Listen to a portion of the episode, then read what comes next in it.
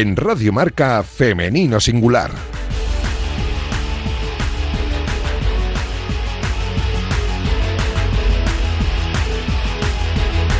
Con Natalia Freire.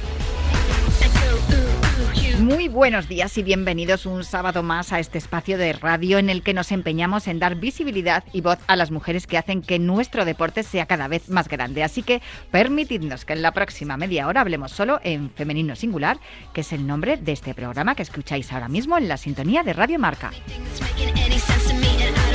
Os recuerdo que podéis encontrar los audios de nuestros programas en todas las plataformas y también en la web de marca.com y a los mandos técnicos me acompaña esta mañana Luis Beamut que ya está haciendo que todo suene a la perfección. Arrancamos ya.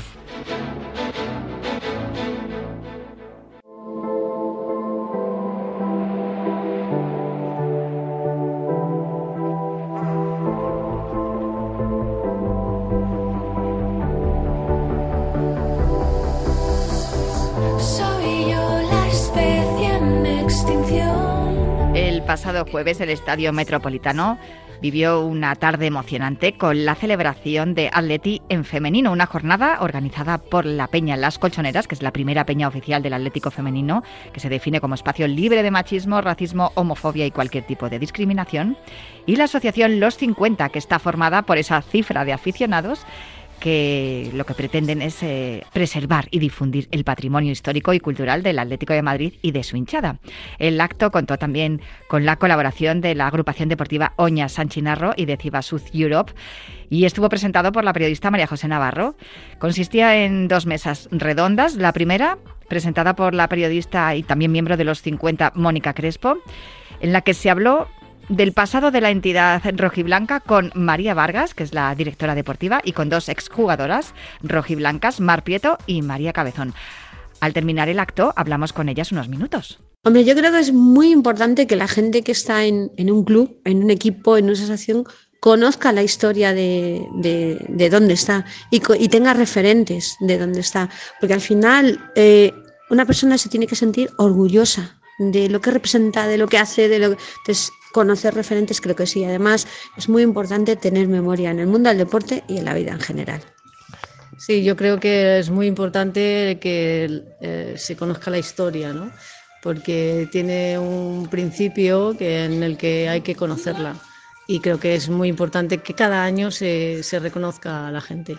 María. Yo creo que es una forma de valorar, o sea, no se puede entender el presente si no se conoce de dónde venimos si todo fuera presente no tendría ningún sentido. O sea, lo que es el recuerdo, lo que es eh, esto que hemos hecho ahora de vivenciar de dónde venimos, cómo empezamos, a, a, dónde estamos ahora, vamos, tiene muchísimo más valor. Y ver lo que ha llegado al Atleti comparado con lo que empezamos nosotras, pues le da todavía más valor. O sea que, por supuesto, hay que, hay que recordar el pasado siempre y valorar el pasado siempre. En ese sentido, nos da un poco de envidia haber llegado tan pronto y no estar viviendo lo que están viviendo ahora vuestras mucha, Mucha, mucha envidia. mucha envidia. un poquito, solo un poquito, en algunas cosas, en los medios. A mí, te voy a decir la verdad, no me da envidia. Me da mucho orgullo que gracias al trabajo tan invisible que hicimos antes, nosotras hemos puesto los ladrillos, hemos puesto los cimientos y la gente de ahora está disfrutando, decorando y poniendo bonito lo que antes hicimos nosotras a fuerza de, de puño y de músculo. ¿Qué queda por hacer para las tres también? María, Mar, María. Pues seguir juntándonos y recordando lo bien que nos lo pasamos. Solamente eso, o sea, los ratos que pasamos, recordando, como decimos siempre, Sicilia 1920, quiere decir, pues todo lo que hemos vivido, yo me quedo con eso, vamos, y quiero seguir haciéndolo. Sí, totalmente. O sea, el, el, recordar, para mí hoy ha sido algo de volver al pasado, ¿no? Y recordar eh, lo bien que lo hemos pasado y la familia que éramos y cómo hemos disfrutado de ese deporte tan maravilloso eh, por nada, solo por, por, el amor que lo teníamos. Yo creo que, que, la gente de ahora tiene que ver esto, o sea, tiene que vernos cómo disfrutamos de los momentos que pasamos, que no se le olvide nunca a la mujer deportista que hay que disfrutar por el camino. Eso es lo que hay que dejar ahí. La segunda mesa redonda contó con la participación de Rubén Alcaine, vicepresidente de la Liga Profesional de Fútbol Femenino, con Arancha Uría, vicepresidenta de la Asociación para Mujeres en el Deporte Profesional y agente FIFA, y también con Lola Romero, que es la directora general del Atlético Femenino. El tema a tratar fue la situación actual del fútbol femenino y de todo lo hablado en esa mesa tomó muy buena nota Reyes Maroto, que es candidata del PSOE a la alcaldía del Ayuntamiento de Madrid. Ella estaba entre el público asistente al acto y también pudimos hablar con ella unos minutos. Estoy con Reyes Maroto, que es candidata al Ayuntamiento de Madrid en las próximas elecciones municipales. Después de esta experiencia, viendo cómo funciona el Atlético de Madrid en cuanto al fútbol femenino y la presencia de la mujer en el deporte madrileño, ¿ya estás maquinando algo para poner en marcha si consigues llegar a la alcaldía? Bueno, sin duda. Nosotros llevamos una candidatura donde somos tres, eh, las primeras en una candidatura que digo que M de Madrid es M de mujer. Y eh, en el caso del deporte base, donde cada vez hay más niñas, no solo en fútbol, sino en muchas disciplinas, que están ya eh, utilizando las instalaciones deportivas, sin duda tendrán nuestra visibilidad y cosas tan básicas como tener vestuarios, como eh, contar con equipaciones que se las tienen que pagar los padres, son cosas tan básicas que me parece que tenemos desde el ayuntamiento que reforzar y creo que la visibilidad del deporte base femenino pues será una de mis principales también aportaciones a esta agenda feminista que quiero que el ayuntamiento no solo visibilice, sino que también haga cosas. Lo importante no es decirlo, es hacerlo. La presencia de la mujer en los medios de comunicación que creo que también es importante porque muchas veces hay competiciones femeninas donde no se observa la posibilidad de que alguien, alguna autoridad, entregue un premio. Bueno, sin duda. Eh, yo he tenido la ocasión de no sustituir, sino donde no había referentes eh, políticos, pues eh, he querido estar en, la Copa de la Reina, en la Fórmula 1, que tuve que improvisar también la entrega de unos premios y creo que es muy importante que desde el ayuntamiento nos impliquemos y que allí donde haya eh, premios, pero ya no solo premios, incluso ir a, verlas entrenar y visibilizar que el deporte femenino, ese deporte base, es parte también del modelo de ciudad, porque queremos un modelo integrador y para eh, que nos integremos las mujeres tenemos también que visibilizar que somos parte de la sociedad. El deporte en muchas ocasiones es un reflejo de la sociedad. ¿Se está haciendo mejor desde las instituciones deportivas que desde la sociedad? Bueno, yo vengo de un gobierno que no solo dice que es feminista, sino que está haciendo políticas feministas y, por ejemplo, la ley de deporte ha incorporado eh, la igualdad eh, como parte de una ley donde se necesitaba ya tener esos referentes, porque cada vez somos más las mujeres que hacemos deporte y que queremos también eh, un trato en igualdad. Hoy que hablábamos del convenio eh, y dónde estaban los elementos complicados en, la maternidad, algo que desde la empresa también vivimos y que tenemos una serie de derechos adquiridos que no tienen las futbolistas o las deportistas. Por lo tanto, creo que la política tiene que estar al servicio de la ciudadanía, tiene que estar al servicio, en este caso, del deporte y tenemos que escuchar lo que necesita el deporte femenino eh, para incorporarlo también a buenas políticas que también desde el ayuntamiento podemos hacer. El acto concluyó con la entrega del premio que lleva el nombre de la escritora Almudena Grandes, reconocida atlética, y que entregaron sus hermanos a la futbolista Priscila Borja, máxima goleadora histórica del equipo rojiblanco en el que militó entre 2009 y 2017. La futbolista, que ganó una liga y una copa y también dejó huella por su entrega y su calidad, regresó a la entidad rojiblanca tras colgar las botas en el verano de 2021 para convertirse en directora adjunta a la dirección deportiva y también delegada del primer equipo. Desde hace unos meses también es coordinadora de la etapa preélite y por supuesto que tuvimos que hablar con ella en femenino singular. La verdad es que para mí es un orgullo, es algo que no me esperaba cuando me llamó Inés y me dijo, te vamos a dar un premio, al premio Mudena Grande, y yo no me lo creía porque digo, tanto merezco, o sea, hay muchísimas jugadoras que creo que han contribuido muchísimo en el club y la verdad es que, es que es un orgullo llevarme ese premio a casa y lo pondré para verlo. En el día de hoy me imagino que estarás saludando a muchos aficionados que te cuentan, porque yo con todos los que he hablado me han dicho que se acuerdan muchísimo de ti y echan mucho de menos una futbolista como tú. Es genial, es genial, que el, recuerdo de la, de la, afición que tiene de mí del Atleti es, es de lo más maravilloso que me, que me he llevado como, como jugadora, porque al final cuando voy por la calle siempre hay alguien que me recuerda y me dice, tú eras, tú eras, ¿cuánto te echamos de menos? ¿Cuánto te echamos de menos? Y yo, yo pensando, ¿por qué? Si tampoco era una maravilla. Pero creo que el carácter que, que he tenido como jugadora en, en, el campo, de esa pasión, ese, ese coraje, creo que puro atleti y se sienten identificados igual que yo con ellos. Entonces, la verdad es que es súper bonito. Ahora estás trabajando con el fútbol base. ¿Hay alguna Priscila Borja ya en el equipo que hayas visto? Bueno, hay algunas que, que apuntan mejores maneras que yo, creo. Sí, sí, la verdad que estoy súper contenta. El trabajar con, la, con las chicas de, de los filiales eh, me quita el gusanillo ese de, jugar, puedo aportarles mucho desde la experiencia y al final cuando ves el progreso desde agosto que empiezas con ellas, cómo están consiguiendo estar cerca del eterno rival al final de temporada, el, filial, el segundo filial, cómo está a, punto de ganar la liga dentro de tres jornadas, si Dios quiere. Al final es una alegría súper grande y ver la felicidad en otras personas al final te llena de orgullo. Pues felicidades a todos los organizadores y muy especialmente a Priscila Borja. Fue un acto muy emotivo que no podría haberse celebrado sin la colaboración de la persona con la que vamos a hablar a continuación.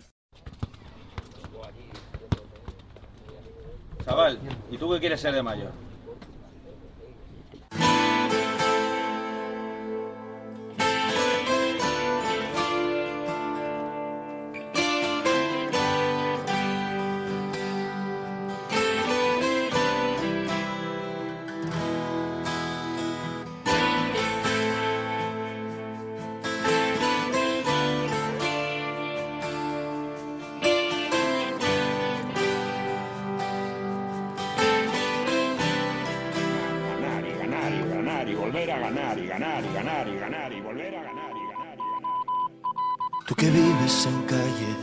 Así como estadios, que ruedas en asfalto, césped de primera, dueña de los sueños y lágrimas de miles en todo el planeta. Tú que eres la suerte de los ganadores, la desdicha en la noche de los perdedores, dama en la guerra de los futbolistas en todo el planeta. Que eres el día de los periodistas, el halago en el gol y en el fallo la crítica, la voz de un inglés narrando partidos en todo el planeta. Yo soy de aquellos que pegan patadas para vivir. Yo soy de aquellos que te persiguen desde que nací.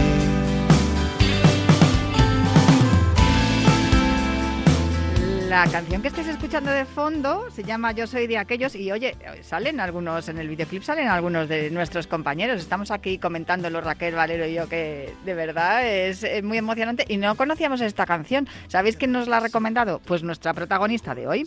Se trata de Ana Rosa Pacheco y ella es una de las responsables de la Asociación Deportiva Oña San Chinarro, en la que entrenan eh, cientos de niños y de niñas desde una estrategia de integración y que en su día lanzó Mondo como plataforma de innovación social y sostenibilidad, desde la que se quiere dar respuesta a los desafíos más inmediatos en materia de igualdad de género que existen en el ámbito del deporte y más concretamente en el fútbol.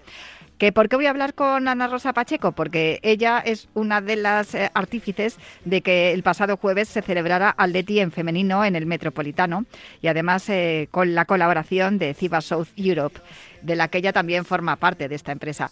Ana Rosa, ¿cómo estás? Muy buenos días. Hola, buenos días. Oye, nos tienes que contar lo primero, ¿por qué esta canción? Bueno, esta canción porque yo creo que representa un poco lo que hemos vivido eh, a lo largo de los años, ¿no? Eh, me encantaría que el título cambiara y muy pronto en lugar de yo soy de aquellos, digamos yo soy de aquellas, ¿no? Esa pasión por el fútbol que no solo eh, es eh, de hombres, sino también de mujeres. Esa, Yo creo que nos representa a todas. Desde luego, esa pasión por el fútbol que, que os ha llevado desde CIBA South Europe y, y, también en la Asociación Deportiva Oña Sanchina Roa a colaborar con el evento realizado esta semana pasada, del cual te voy a preguntar ahora mismo, porque ha sido este pasado jueves, pero es que el lunes también lleváis una semana tremenda en CIBA, porque el lunes también presentasteis un proyecto junto a la Fundación Uno entre 100.000 muy, muy emocionante y además muy, digamos que, que muy esperanzador, ¿no? Para, para los enfermos enfermos oncológicos, especialmente los más pequeños. Pues sí, muchísimas gracias por, preguntarme por este asunto, porque la verdad es que desde Chivas of Europe estamos encantados de participar en esta iniciativa que tiene como objetivo dotar a los, a los hospitales eh, de espacios para que los más pequeños, en concreto los pacientes de cáncer, puedan realizar eh, deporte durante el tiempo en el que duran sus terapias. No es lo único en lo que estáis haciendo hincapié desde, desde CIVA y tú especialmente desde la agrupación deportiva Oña Sanchinarro, eh, estáis haciendo muchísimo, muchísimo porque las niñas también puedan jugar al fútbol. Efectivamente, eh, nosotros somos una agrupación humilde eh, que ha ido creciendo a lo largo de los años. Tenemos el próximo año celebramos eh, nuestro 30 aniversario y siempre las chicas han formado parte de, nuestro club. Quizá en los últimos años sí nos hemos centrado específicamente en el proyecto Mondo, que ahora hablaremos, pero hemos tenido la suerte de, contar entre nuestras filas con, grande, con dos campeonas del mundo, Irene López y Cristina Librán, que se formaron en tierra. Fueron chicas de, tierra y apostaron por un club de barrio eh, como el Oña Sanchinarro. Oye, ¿en qué consiste este proyecto Mondo? Explícanoslo. Bueno, Mondo nace eh, para dar respuesta a una necesidad real. Eh, yo soy vicepresidenta desde hace 10 años y se detectó, bueno, detectamos que, a lo largo de, los últimos años, aunque el fútbol femenino estaba muy de moda, eh, seguíamos teniendo serios problemas de, integración o de apuesta en el fútbol base. Entonces, lo que decidimos es que crear una plataforma con un objetivo real y era ver y evaluar con indicadores objetivos cuál era la situación del fútbol base en materia de fútbol femenino, para posteriormente ver si realmente todo este esfuerzo, este trabajo que se está haciendo eh, por apostar eh, por el fútbol femenino, luego tenía una repercusión real. ¿Y a qué conclusiones habéis llegado? Bueno, eh, os podemos contar nuestra experiencia y un poco lo que, cómo eh, queremos impulsarlo a través de Mondo. Eh, la primera dificultad que, vimos em, hacía referencia a, bueno, a la creación de equipos femeninos en el fútbol base. En los últimos años hemos visto que cada vez más los, los clubes apuestan por eh, clubes específicamente femeninos, ¿no? Y ahí es donde hemos, mm, bueno, nosotros tenemos nuestras primeras discrepancias, ¿no? Eh, desde el club se apuesta por un fútbol integrador. Eh, eh, ya hace tiempo que identificamos que si queremos trabajar de base realmente con el fútbol femenino, debemos hacerlo desde la integración. Y para nosotros pasa por que todos los equipos, todas las eh, jugadoras que quieran iniciarse en esta actividad deben hacerlo junto a los chicos. Eh, por ello que desde las categorías chupetines, que tienen cuatro años, hasta categoría alevín e incluso infantil, nosotros promovemos eh, el desarrollo del, del, deportista y la deportista en equipos mixtos. Eh, de hecho, nosotros lo, que hemos identificado es que el desarrollo de la jugadora es incluso mayor cuando está jugando en un equipo en un equipo mixto y por ende ayuda mucho a, en el desarrollo de en este caso de los jugadores masculinos a respetar a la mujer dentro de este deporte. O sea, lo que evitamos es la segregación, eh, que las chicas van por un lado y los chicos van por otro. Nuestro objetivo y todas las iniciativas en las que participamos, como eh, Goles por la Igualdad, eh, Somos la Roja, Somos el Verde, van encaminadas a que haya equipos mixtos y siempre participamos en, equipos mixtos. ¿no?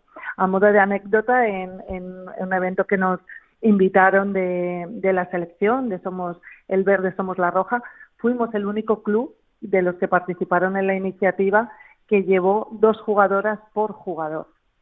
Entonces, esto al final, eh, por supuesto, no ganamos porque la final fue dos chicos contra una chica.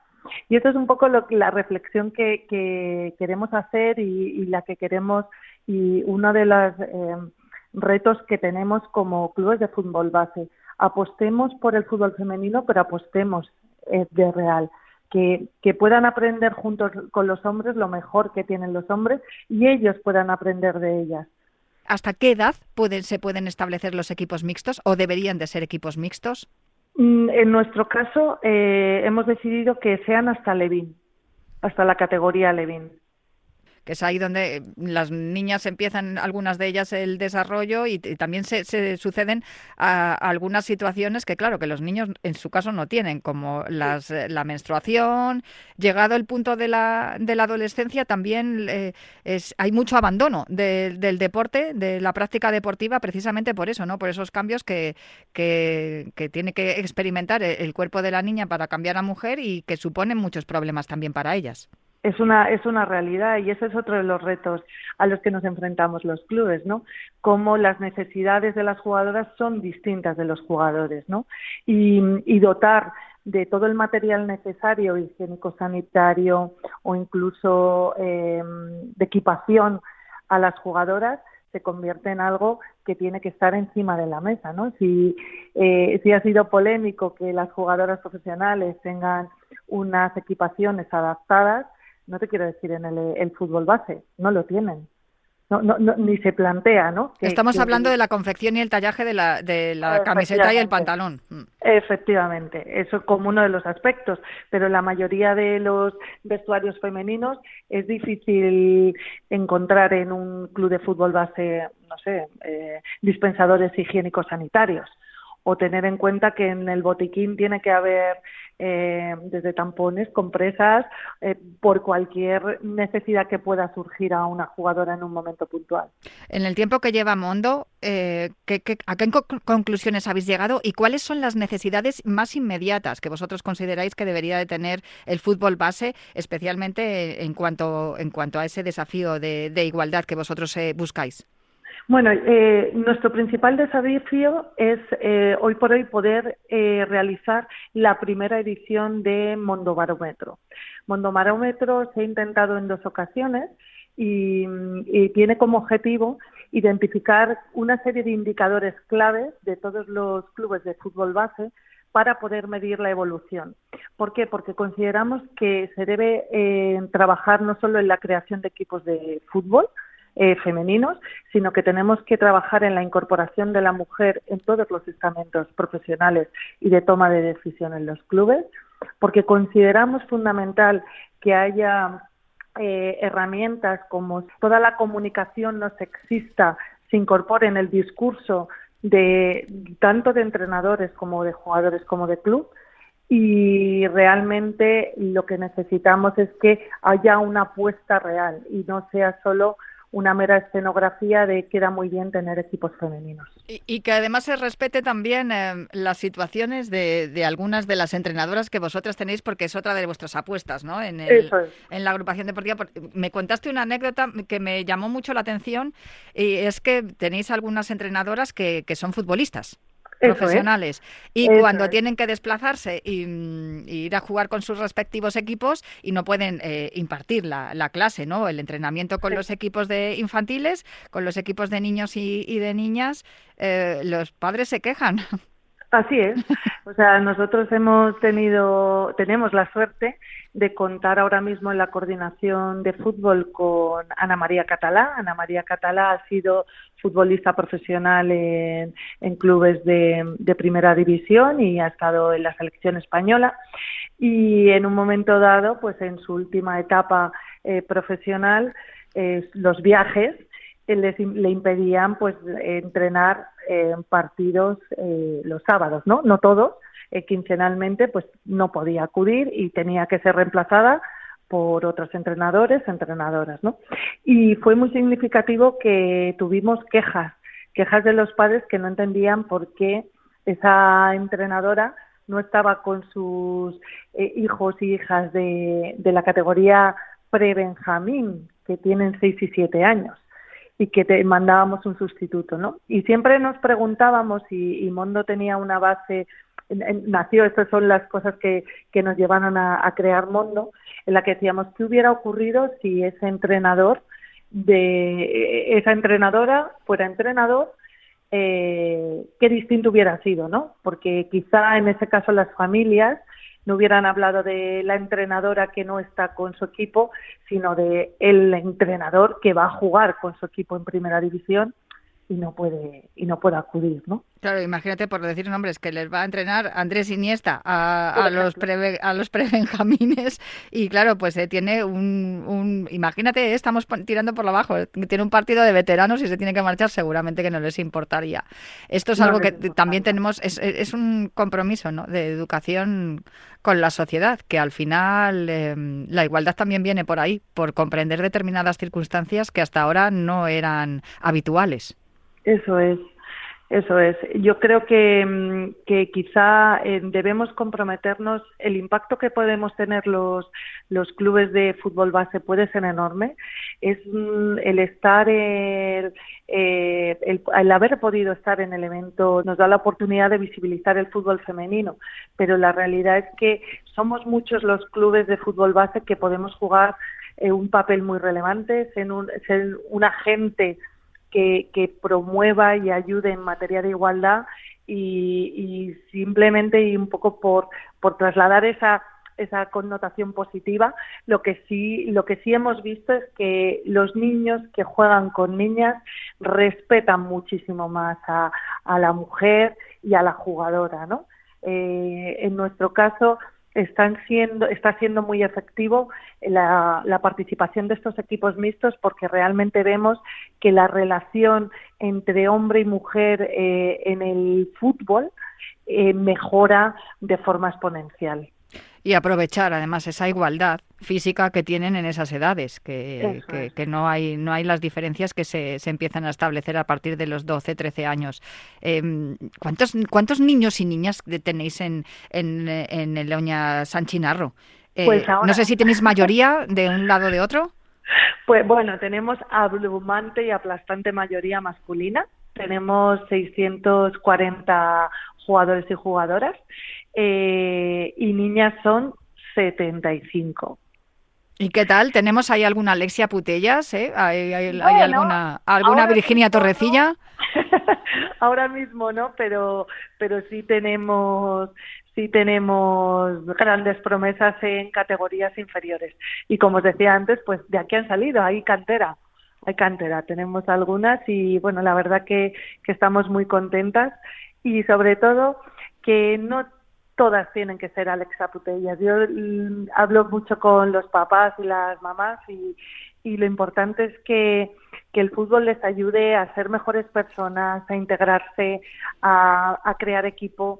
Eh, los valores que se intentan y que podemos eh, inculcar desde el club son enormes y entonces yo creo que esto lo que nos tiene que servir es para que ellas eh, no teman a nada, luchen por todo y da igual la calidad que tengas, si eres feliz disfrutando del fútbol, pues eso ya es un premio. Pues con esto me quedo, Ana Rosa Pachico, de verdad muchísimas gracias por hablar con nosotros y me quedo también con ese mensaje de, igualdad desde la base y, de todo lo que nos has contado y ese trabajo excelente que estáis haciendo desde la agrupación deportiva Oña San Chinarro y esa, ese proyecto Mondo, esa plataforma que, habéis puesto en marcha y que va a ayudar pues eso, a que la sociedad sea mucho más justa siempre y cuando haya igualdad y, y los niños y las niñas pues son los que mejor lo demuestran. Si ahora les damos las herramientas para seguir potenciando esa, esa posibilidad de que la sociedad futura sea mucho más igualitaria y justa, pues muchísimo mejor. Mira, normalmente no nos despedimos, tenemos una sintonía de cierre, pero hoy vamos a despedir el programa con esta canción que nos has recomendado, porque además es que creo que está dedicado a nuestro querido compañero Carlos Matallanas, me lo, me lo ha soplado Raquel Valero ahora mientras hablaba contigo, y, y mira, pues eh, también le tenemos mucho cariño a, a, Carlos, el legado que nos dejó y el recuerdo, y mira, una reivindicación también eh, para que se siga investigando mm, para, para acabar con la ELA. Así que mira, hoy programa redondito. Muchísimas gracias, Ana. Muchísimas gracias a ti. Un placer charlar contigo y, de verdad una maravilla que haya proyectos eh, como el que tienen han puesto en marcha desde la agrupación deportiva Doña San Chinarro y, y, yo me voy hoy con una sonrisa en, en, la cara, la verdad, y os dejo con una jornada apasionante aquí en Radio Marca con todos mis compañeros y prometo volver el próximo sábado para seguir hablando aquí en Radio Marca en femenino singular. Soy Soy de aquellos que te persiguen desde que nací.